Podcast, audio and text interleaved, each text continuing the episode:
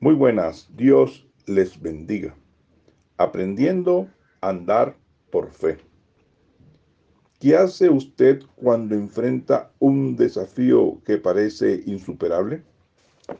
El libro de Proverbios capítulo 3 versículos 5 al 6 nos instruye. Dice, fíate de Jehová de todo tu corazón y no te apoyes en tu propia prudencia.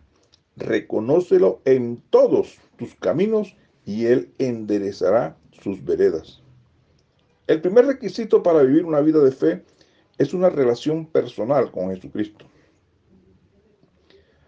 A menos que les conozcamos, no podemos discernir su voluntad para nuestras vidas. Cuando se presenta una oportunidad delante de nosotros, aquellos que deseamos vivir por fe, queremos saber si es Dios quien nos está guiando y no nuestra propia motivación. Dios tiene un propósito para cada situación en la que, se nos, en la que nos encontramos. Con Dios no hay coincidencias. Él es el arquitecto detrás de toda bendición que se presenta. En momentos de prueba y de dolor, Él está obrando de manera que desconocemos para darnos bondad y esperanza en medio de la dificultad. Sin embargo, Muchas personas se preguntan si Dios verdaderamente tiene un plan para sus vidas. La respuesta es sí.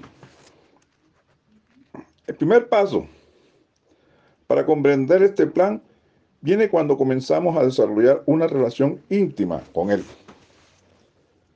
La salvación es el punto de partida. Cuando reconocemos nuestra necesidad de un Salvador, oramos y le pedimos que perdone nuestros pecados y nos limpie de nuestra justicia, Dios nos rescata de una muerte eterna. Dios, en su gracia, nos adopta en su amor y misericordia eterna. Nos perdona y lava la mancha que el pecado ha dejado en nuestras vidas. Luego, nos prepara para la bendición, no necesariamente en un sentido material, sino espiritual y emocional. Puede que una persona tenga una inmensa riqueza nacional, material, perdón, pero este espiritual y emocionalmente esté o está en bancarrota. Lo dice la palabra de Dios. Buscad primeramente el reino de Dios y su justicia y todos los demás vendrá por añadidura. Que Dios les bendiga.